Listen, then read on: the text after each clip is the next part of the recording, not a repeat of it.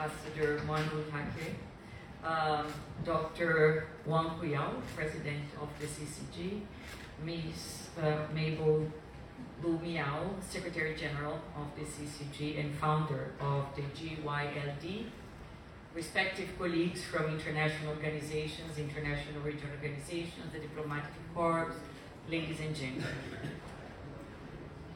Allow me first to thank you most sincerely for inviting the International Committee of the Red Cross, the ICRC, for this special event in solidarity with Pakistan, Global Youth Leaders Dialogue for Climate Change and Action, jointly organized by GYLD and the Pakistan Embassy in Beijing.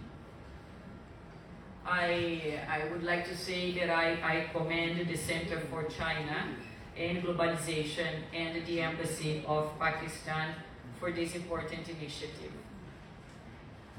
The catastrophic floods that have devastated entire regions of Pakistan and affected tens of millions of people have shocked the world and drawn our renewed collective attention to the effects of climate change.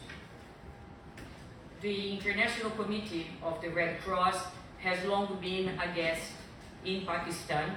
I have myself had the privilege of working there.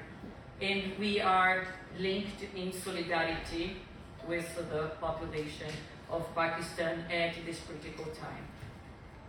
Indeed, the first reaction when faced with the images from Pakistan are the deep emotions that we feel for the lives lost, destinies shattered, and livelihoods devastated.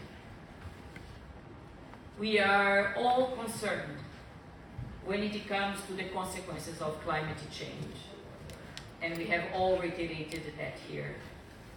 What has happened in Pakistan, along with several other dramatic climate events that we have seen over the past year, remind us that we have to act collectively. We have a responsibility to act and to act together.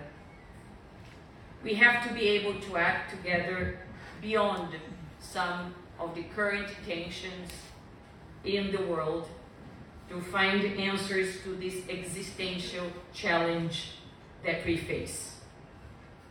The Red Cross and Red Crescent movement in 2021 has set up a climate and environment charter for humanitarian organizations. Humanitarian organizations are invited to sign the charter to tackle, with the commitment to tackle the existential threat of uh, climate change.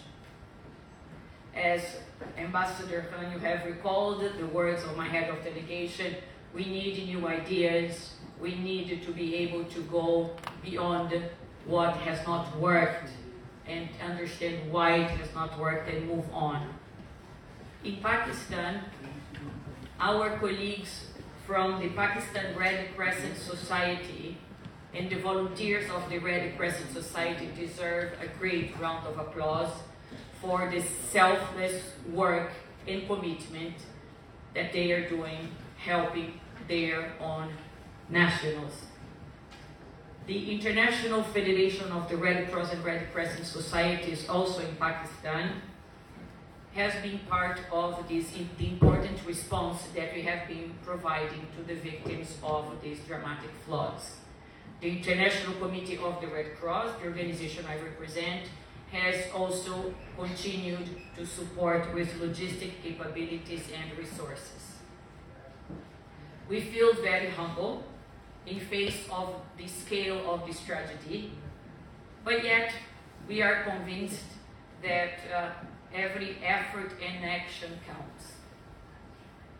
Ladies and gentlemen, for the sake of time, as, as I see we are running a bit behind, uh, uh, uh, beyond, Uh, I just want to reiterate once again how honored I feel by your invitation, and I would like to wish this event full success. Thank you very much.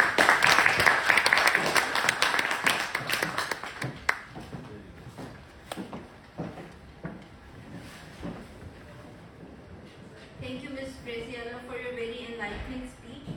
And as it was mentioned,